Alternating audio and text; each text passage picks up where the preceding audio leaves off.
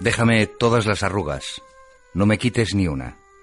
He tardado toda una vida en conseguirlas. Esta frase de la diosa italiana Anna Mannani a su maculladora indicaba lo que la actriz quería transmitir, experiencia y fiabilidad.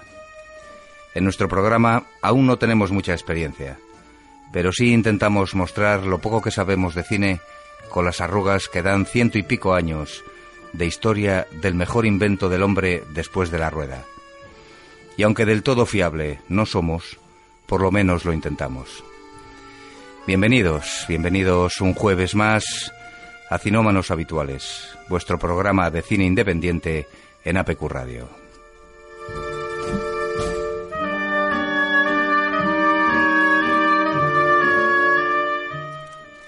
Un programa variado y bien hilvanado el que os espera hoy.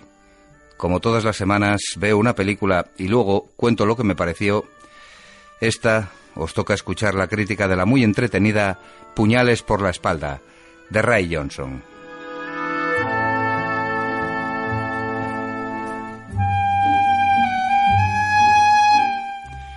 La cosa va de clásicos. Si la semana pasada teníamos en el estudio a Maika García hablándonos de este cine, hoy nos acompaña un colaborador habitual de Cinómanos. Por eso somos Cinómanos habituales. Un clásico de este programa que nos trae a otro clásico. José Alberto Álvarez nos relatará vida y obra del gángster y bailarín con más mala leche del cine, James Cagney.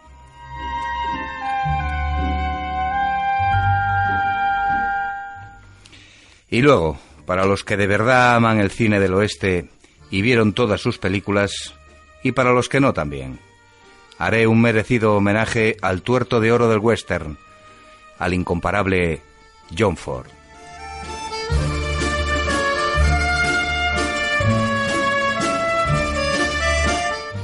Y bueno, como siempre, los estrenos y recomendaciones ocuparán también su espacio como es habitual en Cinómanos Habituales. Y acabaremos con música. Para los que os quedáis hasta el final, que sois la mayoría, pincharemos bandas sonoras de películas de los 80 en plan Remember. Venga, empezamos.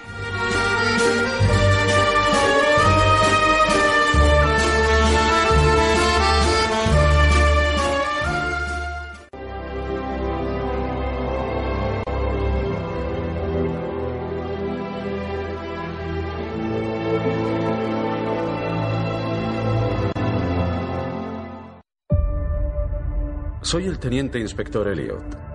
Y él es el agente Wagner. Solo queremos hacerles unas preguntas. Al parecer, la noche en que murió, la familia se había reunido para celebrar el 85 cumpleaños de su padre. ¿Qué tal fue? Um, ¿La fiesta antes de su muerte? Oh, genial.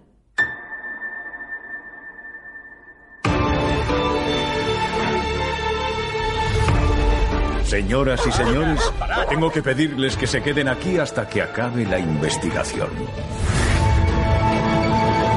¿Qué? ¿Puedo preguntar por qué? ¿Ha pasado algo? No. ¿No ha pasado nada o no puedo preguntar? ¿Cree que le mató a alguien de su familia? Walt, Walt, no. ¿Eso está sugiriendo? Veo que les encanta darse puñaladas unos a otros. y una mierda. Muy bonito. De hecho, que te den. O mejor que os den a ti, a ti, a ti. te borraba esa sonrisa Y por supuesto a ti también.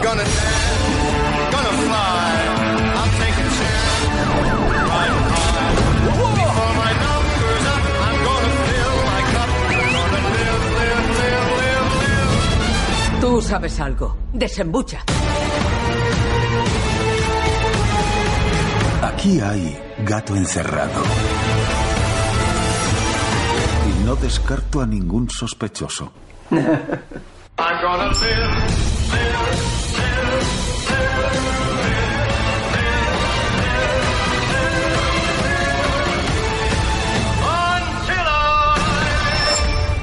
Vaya. Es un buen enredo y no hemos acabado de deshacerlo. Aún no. ¿Qué es esto? ¿CSI Kentucky?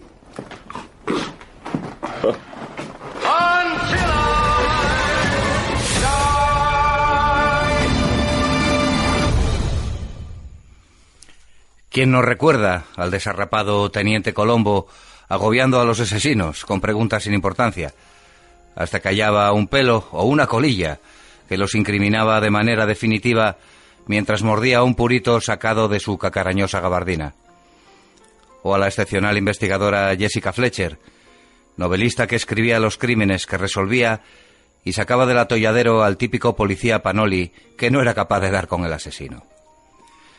Son solo dos ejemplos de los múltiples investigadores que pulularon o pululan aún por las pantallas de televisión, basados en las novelas de la genial autora británica Agatha Christie. Hay curas y hasta niños con prodigiosos talentos para resolver casos que la policía dio por cerrados, o visionarios que con solo tocar un trozo de tela saben quién es el asesino, dónde vive, en qué trabaja y cuándo fue la última vez al baño, este tipo de series como CSI Miami o Las Vegas o Nueva York o CSI Bañugues me dan igual. No me motivan en absoluto, son cansinas y lo que es peor, se lo toman en serio. Hacen sesudas reflexiones y tiran de tecnología a punta inverosímil que pretenden que nos creamos. Bueno, dicho esto, acudí a ver el, el estreno de la titulada en España Puñales por la espalda Quizá el título sea consecuencia de una práctica muy extendida en nuestro país, ya que la traducción de su título original, Knives Out, es Cuchillos fuera. Fuera, pero no tiene por qué ser en la espalda. Bueno, el caso es que fui a ver esta peli por varios motivos. El primero, su grandioso reparto, que luego comentaré. El segundo, porque había fulanos con dispositivos electrónicos conectados a satélites que saben con solo tocar una tecla dónde y cuándo se produce el asesinato siguiente. ¿eh? Estos tíos pues no aparecen en la película, lo cual pues siempre motiva, ¿no? Y el tercero, bueno, pues porque es una comedia de misterio cuyos únicos objetivos son el entretenimiento y la complicidad del espectador. Y desde luego que su director y guionista Ryan Johnson lo consigue de manera muy eficiente.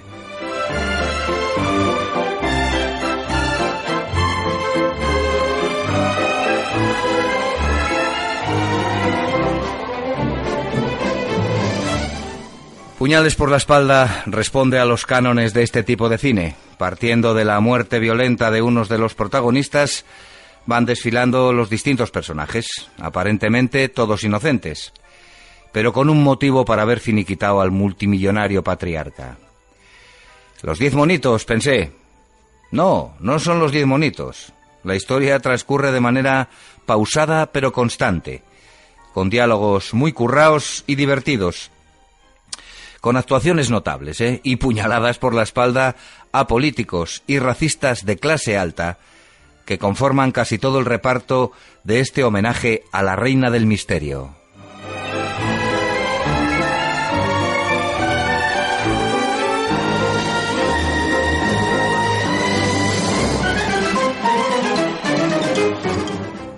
Hoy, menos que nunca, revelaré detalles de una trama que puedan suponer ese palabra inglés pronunciado spoiler.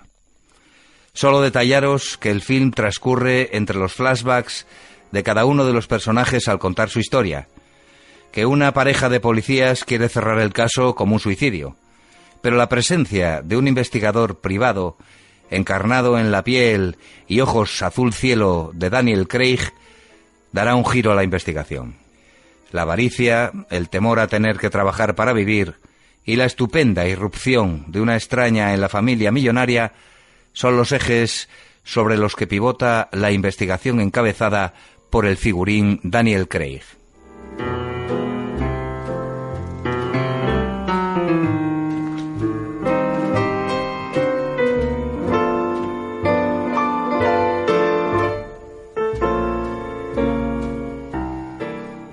La película está magníficamente ambientada e interpretada, ya digo.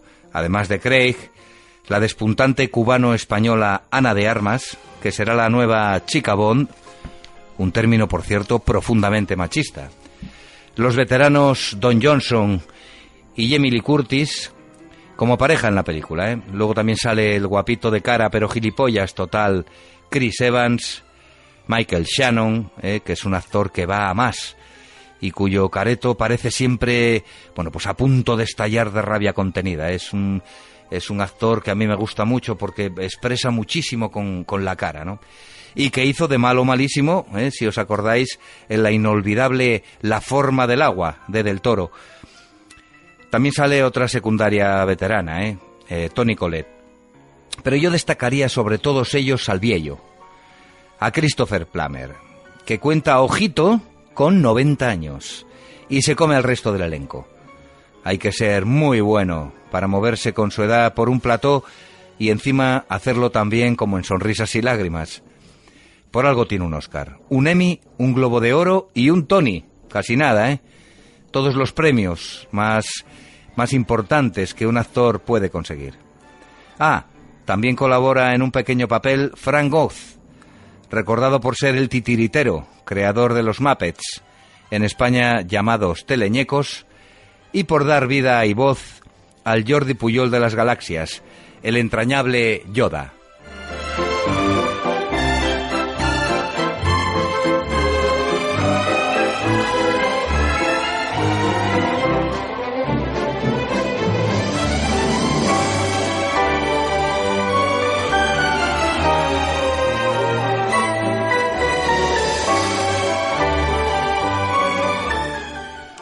En el apartado técnico, mencionar al director de fotografía Steve Jedling, habitual colaborador de, Ryan Johnson, y de algunas de las secuelas de Star Wars. La música, que para mí pasó desapercibida, lo que no sé si es bueno o malo, pero bueno, pasó desapercibida, ¿eh? es de un tipo llamado Nathan Johnson, no sé quién ye. Bueno, nada, si queréis pasar un buen rato entretenido, con una película bulliciosa y mordaz, muy en la línea de las adaptadas de las novelas de Agatha Christie, no retraséis el visionado de puñales por la espalda.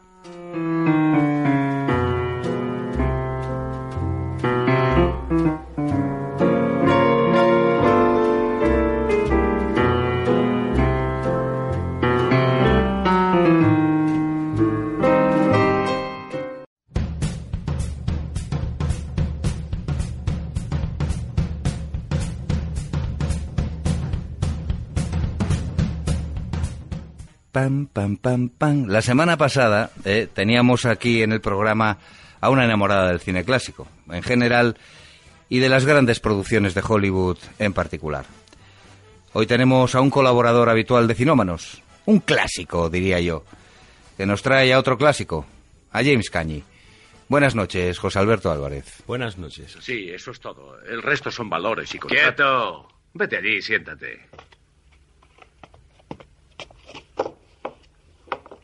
Bueno. Broad Street National, 280.000. Farmers and Merchant, 160.000. Industrial Trust, 65.000.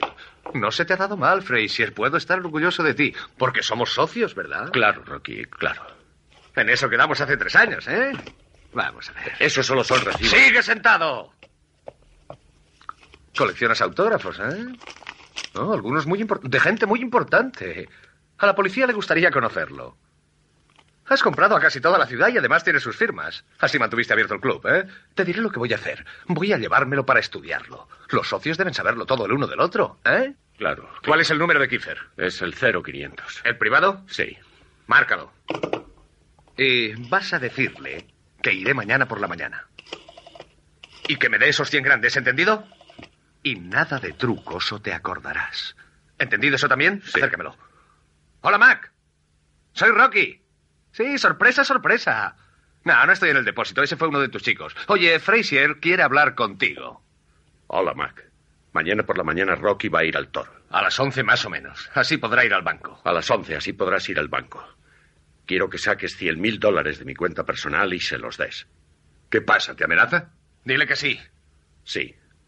Tienes que hacerlo, Mac. ¿Entiendes? Tienes que hacerlo. De acuerdo, se lo daré. Sin meteduras de pata, es muy importante para ti. Sin meteduras de pata, es muy importante para mí. Vale, vale, he dicho que se lo daré.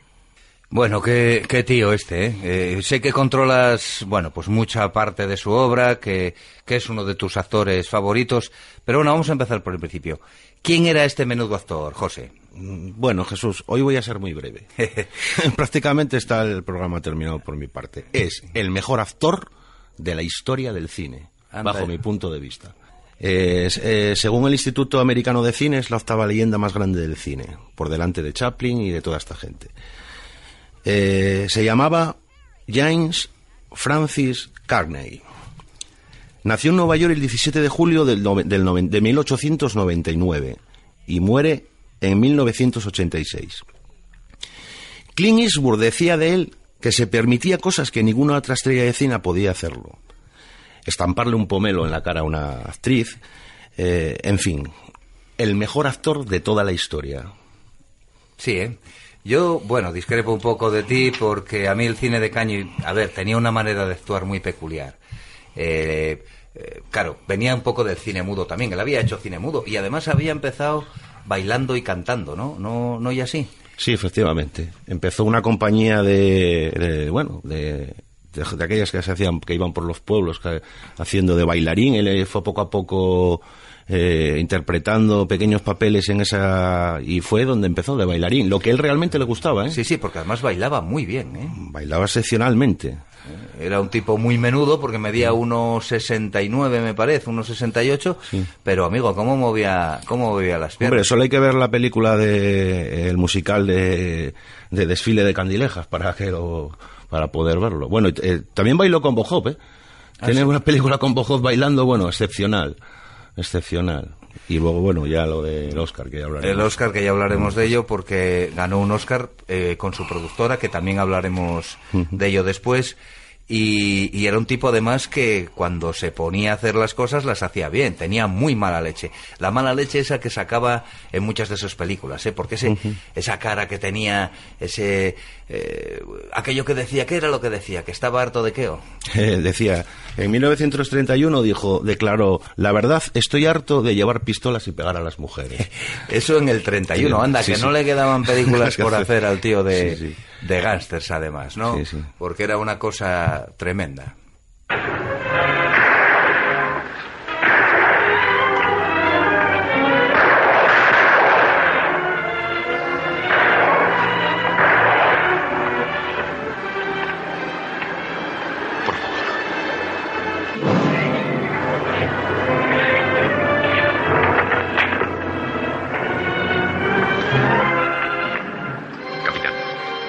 Soy el padre Connelly, un viejo amigo de Rocky.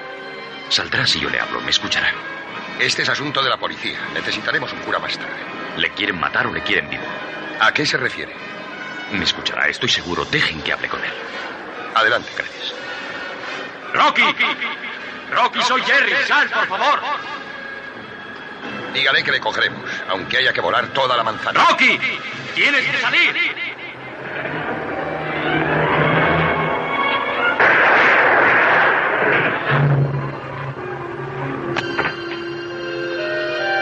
Voy a subir. Alto el fuego, no dispare.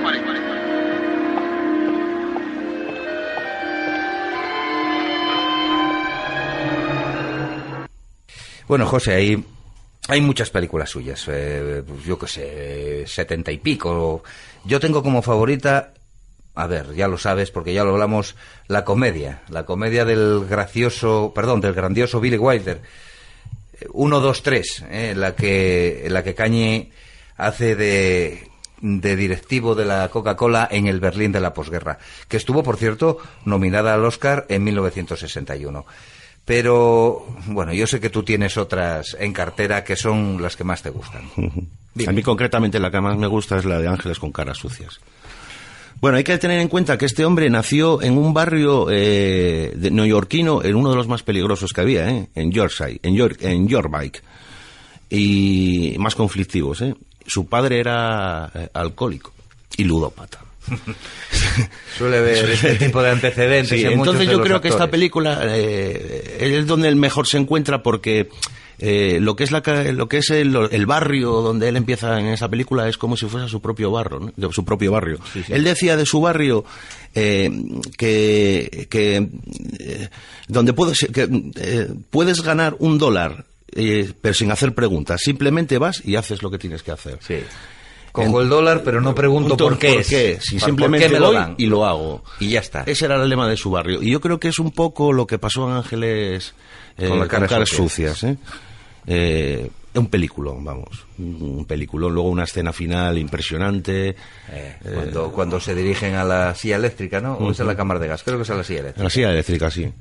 Y bueno, él, eh, en esa escena, eh, el amigo de él, el cura, el que se había... Pato O'Brien. Pato eh, unos minutos antes, porque eh, bueno, si ves la película, tú conoces la película. Eh, los chicos eh, son como es un como un héroe para él. ¿eh? Sí, sí, claro. Rocky es como un héroe para él. Entonces eh, le hace decir, le, le dice el, el cura, el amigo, le dice que por favor que antes de, de morir eh, que, se que se retracte y que sea bueno. Y él dice que jamás, que nunca lo haría. Y dice que era para el bien de los chicos del barrio y todas estas cosas. Y efectivamente, al final de la escena es lo que hace, ¿no? Es lo que hace el personaje de Rocky, magníficamente interpretado por, por esos ojos saltones y esa cara de mala leche. Estoy viendo ahora mismo a Cañi y, y la verdad que era un tipo espectacular. believe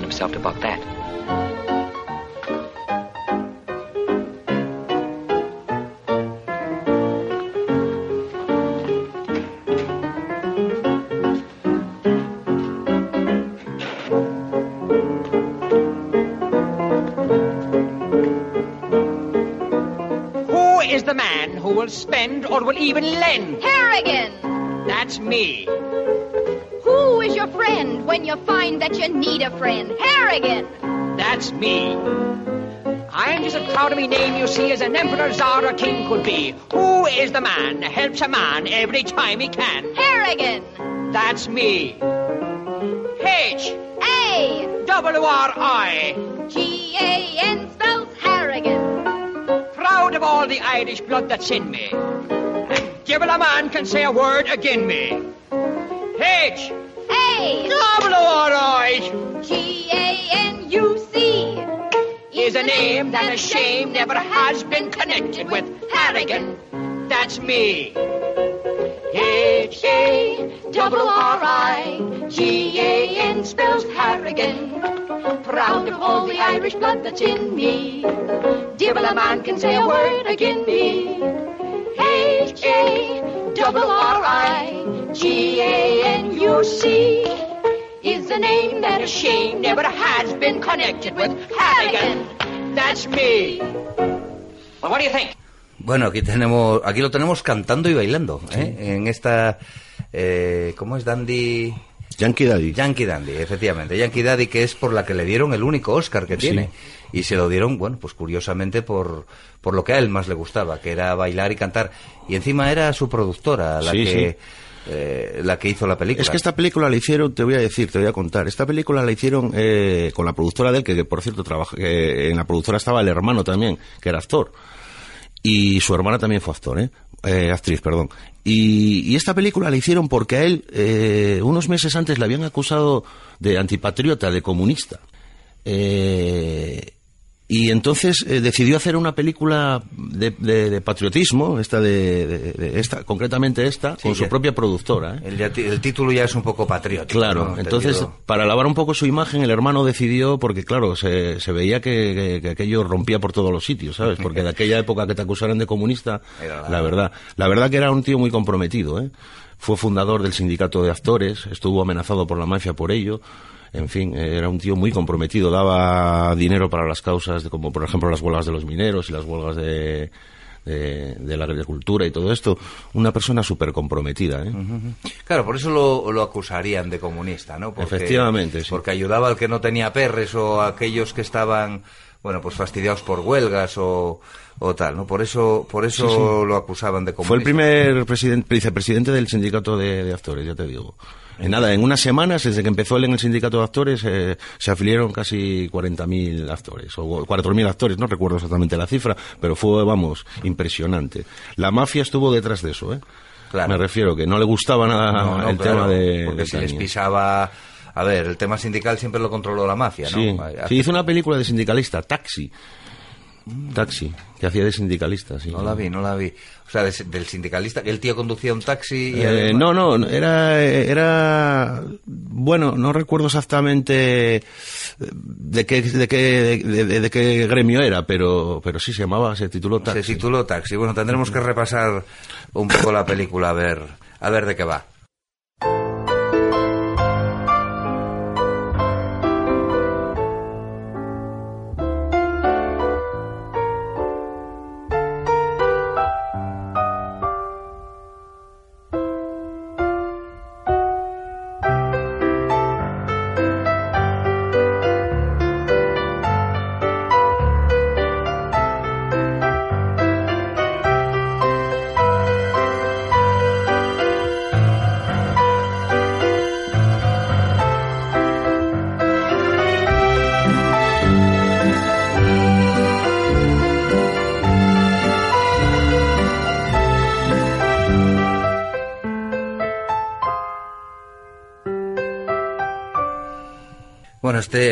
Sabemos, empezó como bailarín, montó la productora, tuvo que eh, al final pues volver a la Warner, que era con la que tenía el contrato este, que bueno, pues la había metido en juicios, había tenido un montón de problemas con, con Jack Warner, que era el manda más de aquella en Hollywood, y al final tuvo que volver con los pues con el rabo entre las piernas, porque el dinero es el dinero y sí, ganó mucho con la Oscarizada, pero luego con la otra se dio un leñazo Sí, tremendo, ¿eh? Sí, sí. eh, eh, bueno, se fue varias veces, ¿eh? No, no una sola. se fue varias veces, amenazó varias veces, se fue una vez, volvió, eh, y en fin.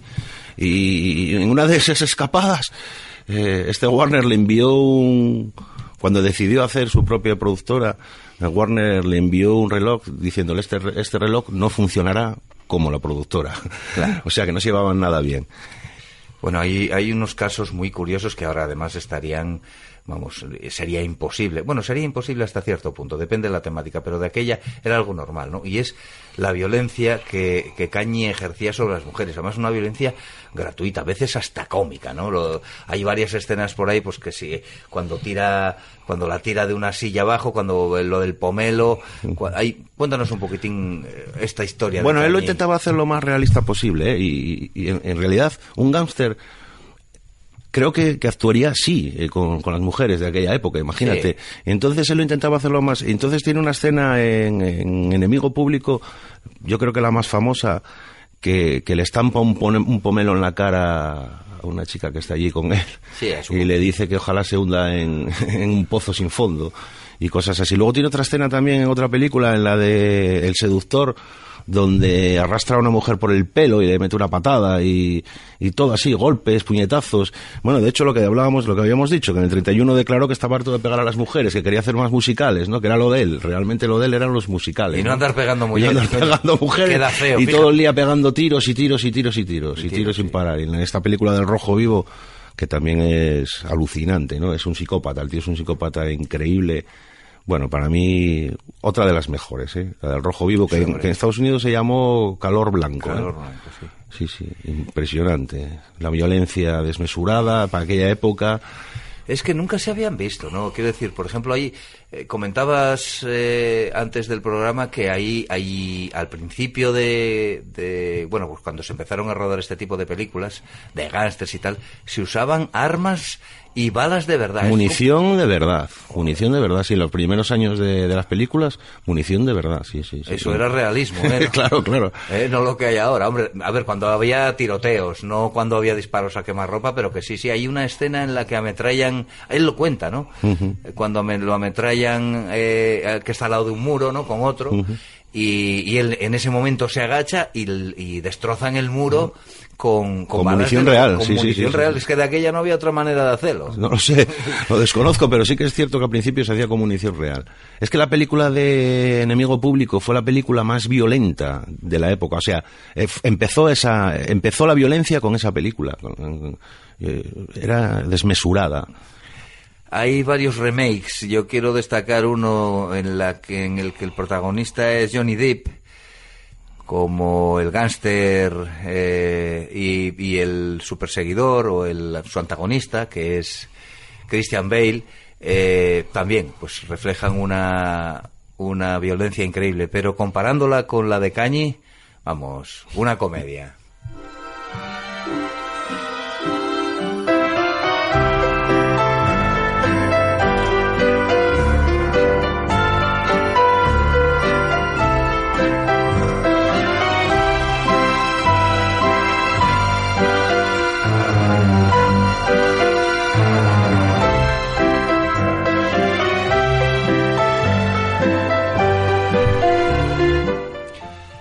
Bueno, ya, ya te dije que a mí la de 1, 2, 3 de Wilder eh, es un es un peliculón. eh. Yo creo que es una comedia muy graciosa y además la vis cómica de Cañi está por encima del resto de los de los actores y actrices que salen en esta película. ¿Qué nos cuentas de ella, José? Bueno, la verdad que esa película eh, a mí me gustó mucho también, me reí mucho, la verdad. Es muy simpática y, bueno, pero con, con Wilder no se llevaba muy bien, ¿eh? Tuvo muchos problemas ¿eh? en esa película.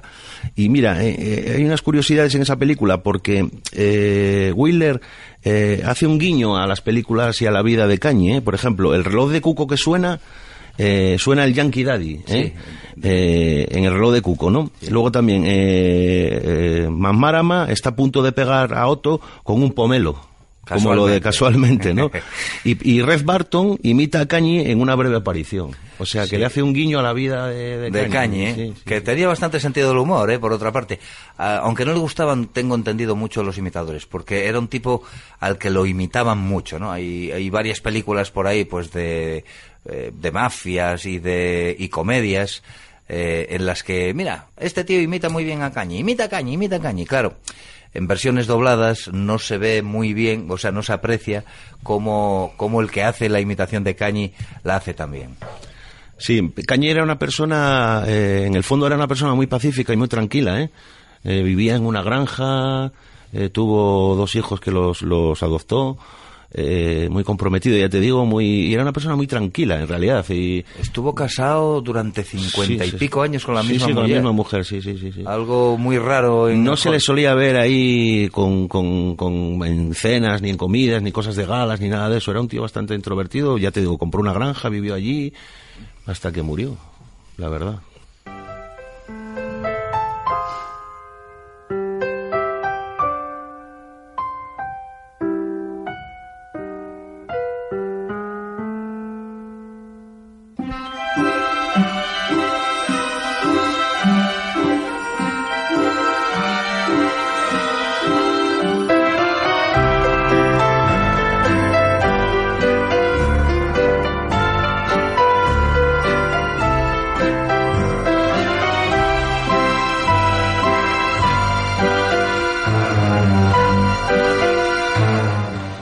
Estamos escuchando la banda sonora de su última película, The Ragtime. Una banda sonora excepcional, compuesta por Randy Newman. Extraordinaria. Fue su última aparición en pantalla, ¿eh, José? Sí, en el año 81. Exactamente. Y luego ya el hombre muere en un ataque al corazón en, en su granja. En su granja, Sí, claro. con su mujer, con, con Frances Berron.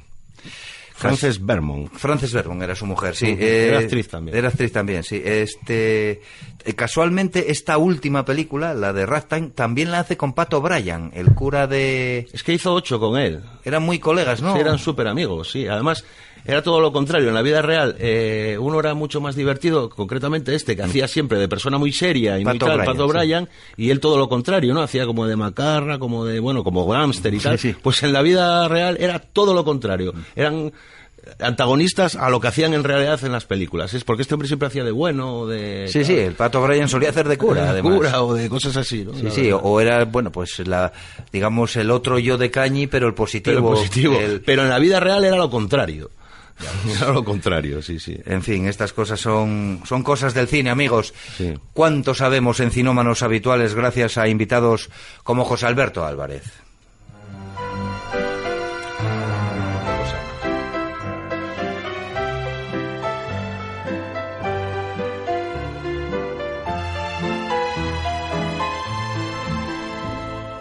Bueno, José Alberto, ¿quieres añadirnos alguna cosa más antes de terminar con esta charla de uno de los grandes, de James Cañi? Sí, mira, quería recomendar un libro, una biografía en español, de, que se titula James Cagney, El gángster eterno, que es de, de Jaime Bonet. Es maravilloso, ¿eh? Libro. Un, un libro en el que se habla de, Cañi todas con- estas cosas y de muchas más. ¿eh? y de muchas más, me imagino. Pero bueno, como siempre, ha sido un placer tenerte aquí y, y eres tú sí que eres un clásico. ¿eh? Tan grande eres tú como Cañi. Venga, ¿Qué buenas, más quisiera? Muchas gracias. buenas noches, José Alberto, buenas noches.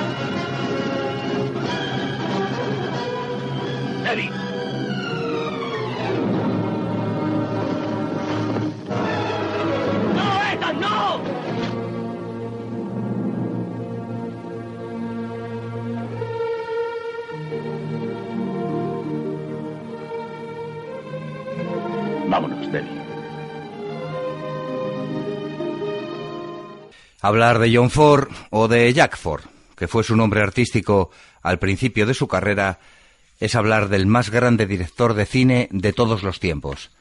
Y no lo digo yo. Hay varios medios prestigiosos que ahora no voy a nombrar. Bueno, no los voy a nombrar porque no me acuerdo y porque no los apunté, claro. Pues estos medios, que la verdad son muy prestigiosos, consideran a Ford el mejor entre los mejores. Ganó cuatro Oscars y llegó a ser contraalmirante de la Armada estadounidense, además de ser herido en la tantas veces llevada al cine Batalla de Midway. Como siempre que hablo de una leyenda del cine, no me extenderé mucho en su obra, pero recordaremos sobre todo sus westerns, género que casi podemos decir que inventó, a pesar de que también hizo documentales, dramas y alguna comedia. ¿A dónde vas? Vuelvo a mi casa, Tom. Me vuelvo al este, que es a donde pertenezco.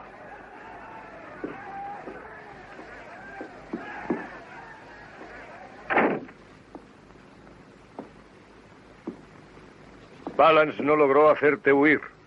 ¿Qué te pasa ahora, amigo? ¿Tu conciencia? ¿Acaso no es una carga matar a un hombre? ¿Y luego querer construir una vida sobre esta muerte? Hablas demasiado. Piensas demasiado.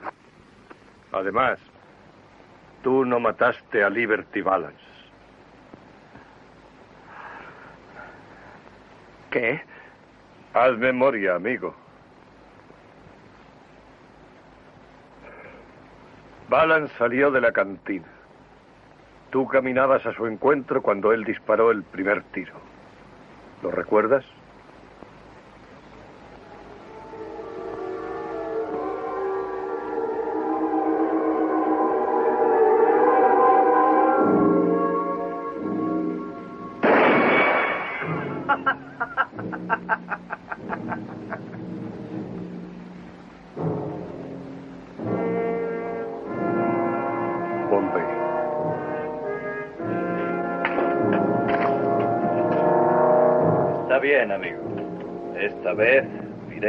Entre los ojos.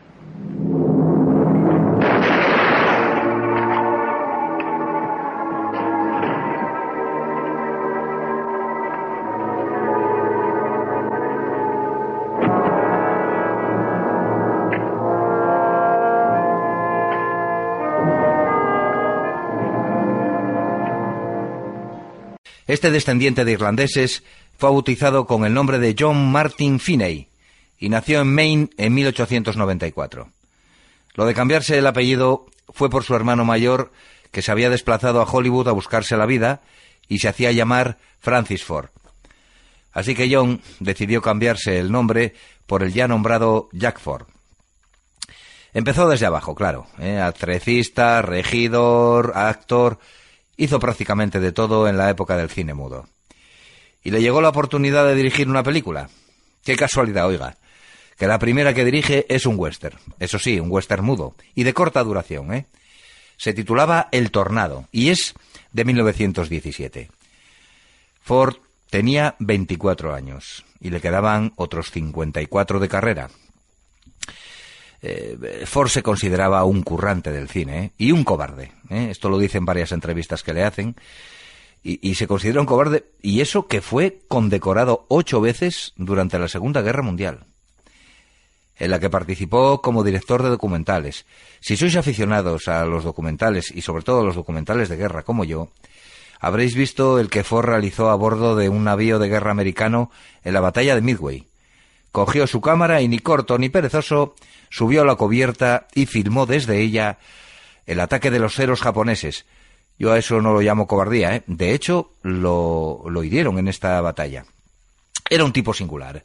Era un tipo singular, sin duda, porque se reía de los periodistas que le hacían sesudas entrevistas y no hacía caso a los críticos que intentaban descifrar su extensa obra. Obra de la que destacaría las premiadas con un Oscar, como Las uvas de la ira, con Henry Fonda, un dramón inconmensurable en plena Gran Depresión, la única e incomparable Centauros del Desierto, de la que hemos oído un par de cortes. A mi modo de ver, su mejor película. Bueno, y la de ¿Quién mató a Liberty Balance? Eh? también. Y bueno, La Diligencia.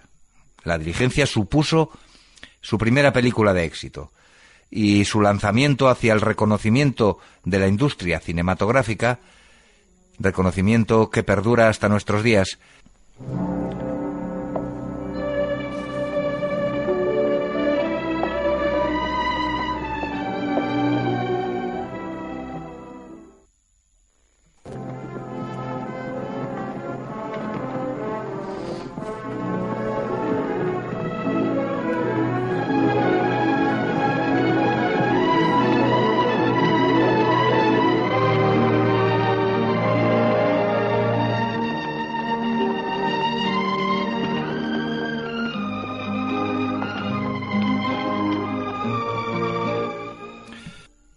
Realizó más de 140 películas y documentales.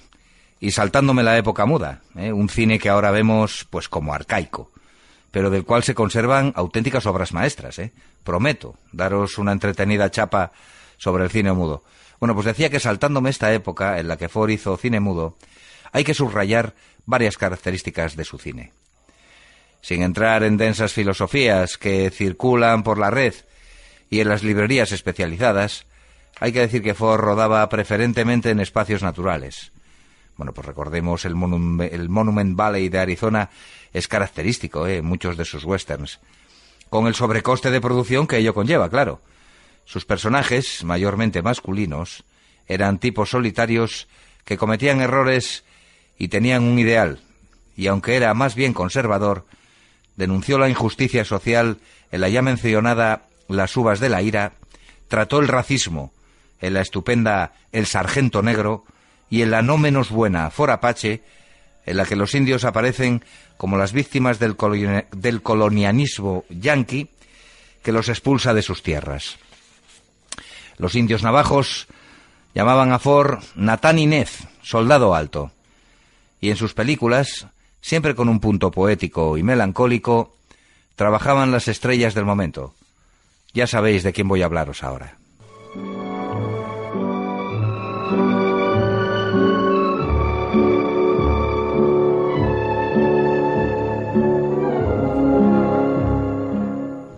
De Marion Morrison, más conocido como John Wayne, no se puede hablar sin asociarlo al western y a John Ford.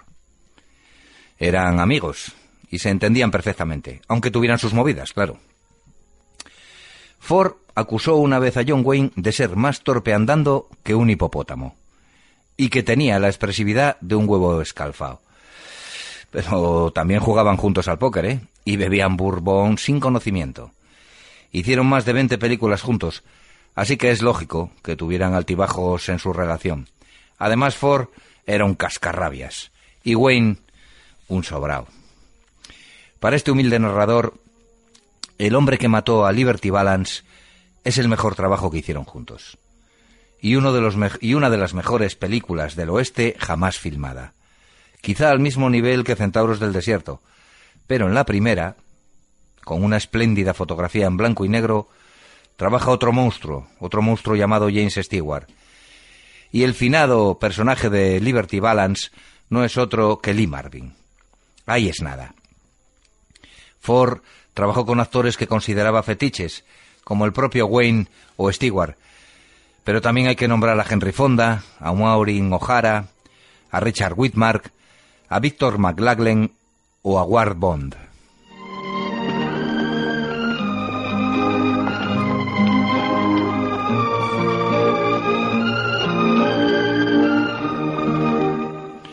Como dije antes, John Ford tiene la particularidad de que todo el mundo, compañeros, crítica y público, respetan su obra. Cuando le preguntaron a un don nadie en esto del cine llamado Orson Welles cuál era su director favorito, respondió que tenía tres. John Ford, John Ford y John Ford. Otro genio, François Truffaut, decía de él que era un poeta que no hablaba de poesía. No sé. Eh, bueno, lo que seguro era un artista único, que montaba su cámara y pintaba un paisaje. En muchas de sus escenas solo el paisaje y una cámara fija, casi sin diálogo, pone al espectador en situación. Como las escenas inicial y final de Centauros del Desierto. La cámara está dentro de una casa y acompaña a la mujer que sale de ella, y ve a un hombre acercarse a caballo. En la escena final, el mismo hombre cabalga con una joven en el mismo caballo mientras se acercan a una casa. La cámara los espera dentro de la casa en la misma posición que en la escena inicial. Fin. Maravilloso.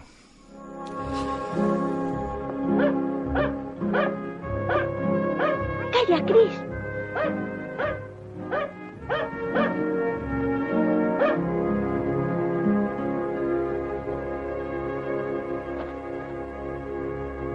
Es el tío Ethan.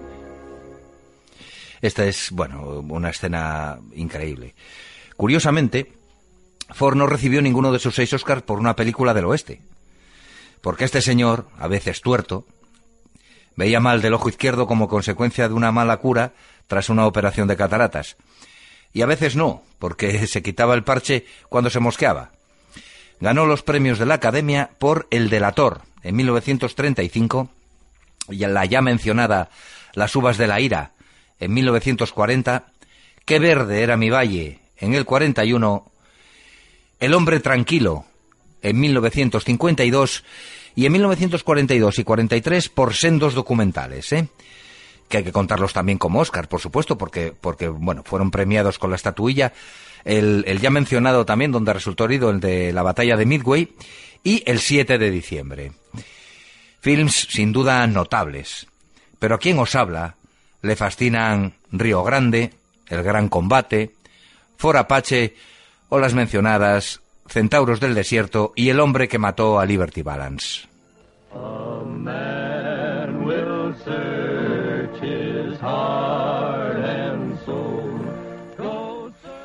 Ford tuvo un romance con Catherine Hepburn, probado como una grabación casual, ¿eh? Después de una entrevista en la que manifestaban su amor mutuo. Pero Ford apostó por su matrimonio con Mary Ford, que perduró durante 53 años, hasta su muerte, en 1973. Tenía 79 años y dejó tras de sí una leyenda imperecedera que grabó su nombre con letras de oro en la historia del cine.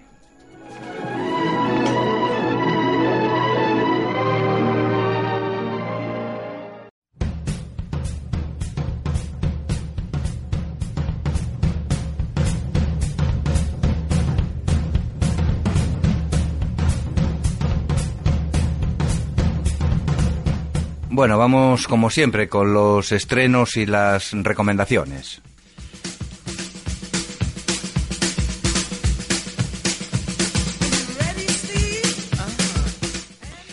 La cansina, la cansina, por lo menos para mí, e interminable saga explotada por Disney, Star Wars, regresa con una entrega que se anuncia como la última. Será la última, pero la última de esta trilogía, porque seguro que se sacarán de la manga otro bloque de tres o cuatro, o las que hagan falta, ¿eh? Para seguir vendiendo muñecos, cómics, disfraces y demás baratijas fabricadas en Pakistán por los mismos niños a los que van dirigidas las películas de Disney. Esta nueva entrega se titula Star Wars El ascenso de Skywalker y va de muñecucos y naves espaciales, pistolas láser y explosiones con referencias, eso sí, a la magnífica primera trilogía. Para que parezca que son buenas, creo yo. Porque para mí están de más todas menos las tres primeras. Pero bueno, si estáis enganchados a la interminable guerra espacial, debéis ver esta porque la dirige el especialista en este género JJ Abrams, conocido además por ser el creador de la exitosa serie de televisión Perdidos. Y porque si es la última habrá sorpresas, eso seguro. Quizá nos enteremos que Darth Vader no era el padre de Luke Skywalker, porque mantenía una relación homosexual prolongada y en secreto con el peludo Chewbacca. Bueno, suponiendo que ambos tuvieran el mismo género, lo que es mucho suponer.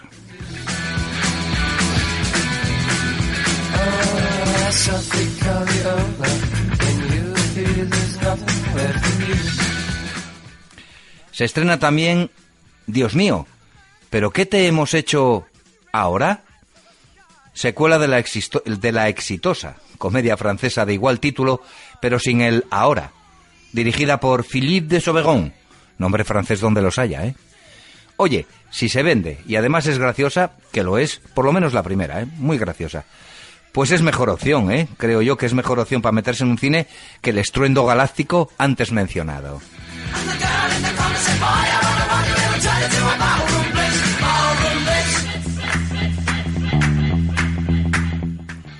Y ahora os voy a comentar un par de películas que no vi.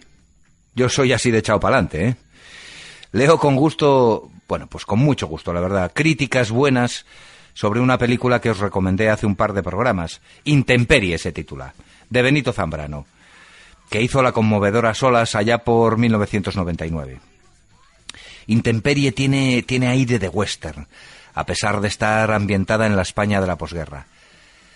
El trío protagonista lo componen un niño que huye de su pueblo, su implacable y malvado perseguidor Luis Callejo, en el papel del capataz, y un cabrero que ayuda al chaval, interpretado por las cejas más famosas y pobladas del cine español, Luis Tosar. Esta hay que verla. ¿eh? Y hay que verla porque Zambrano es un director que si quiere puede tocarte la fibra sensible sin manipularte. Algo muy difícil, muy difícil de hacer en cualquier arte y más en el cine. ¿eh? Además, los protagonistas hacen papeles memorables y el final creo que es el típico de un western de Ford. Oye, qué coincidencia. Ya os contaré cuando la vea.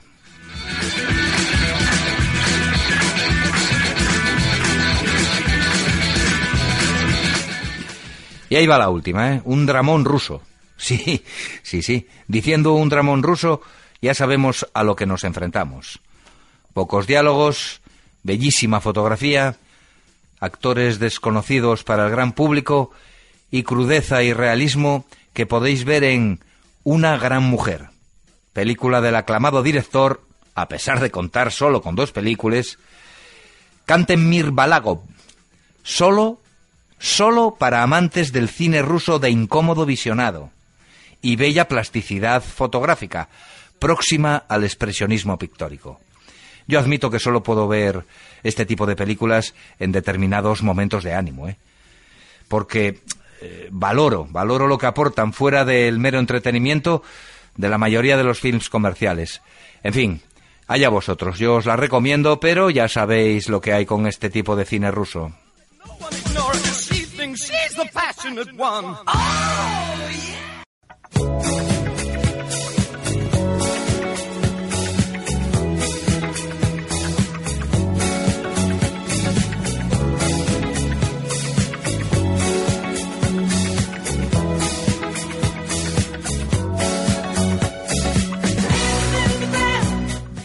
Los años finales de los 70 y la década de los 80 fueron los de mi adolescencia, y quedaron grabados en mi alocada cabeza los sonidos funkis y los sintetizadores de algunas de las bandas sonoras más, más icónicas de estos ya lejanos años.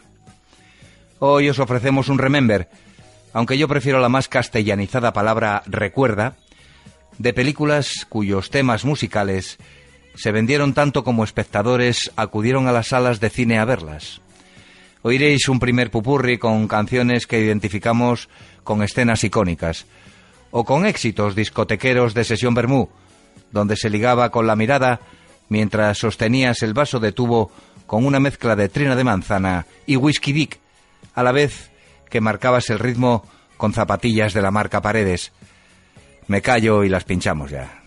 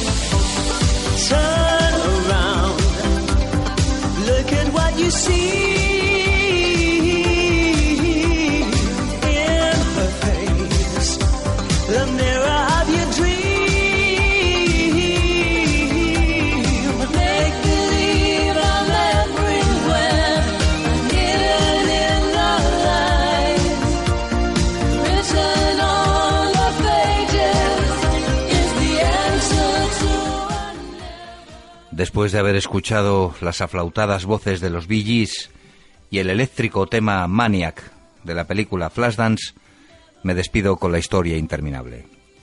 Como la de formar gobierno en este país, algo que ya casi considero innecesario porque desconfío de lo que nos cuentan los medios sobre conversaciones y acuerdos secretos a espaldas de los votantes. Al más puro estilo hollywoodiense de conspiraciones, traiciones y falsos amoríos que tanto nos hicieron disfrutar en películas como El mensajero del miedo de John Frankenheimer o el clásico Los tres días del cóndor de Sidney Pollack. Films que os recomiendo fervientemente para que reflexionéis sobre el poder y sus cloacas y así tener un tema de conversación preparado para intentar ridiculizar a vuestros aviondos cuñados en la tradicional cena de Nochebuena. Desde Cinómanos Habituales, que controló con su depurada técnica Fran Rodríguez y presentó un día más quien os habla, Jesús Palomares, os deseamos sobremesas familiares con temas cinéfilos en estas inevitables fiestas navideñas. Sabemos con certeza que estaréis ahí al otro lado de vuestros aparatos el próximo jueves, aquí en vuestra emisora independiente, en APQ Radio. Buenas noches.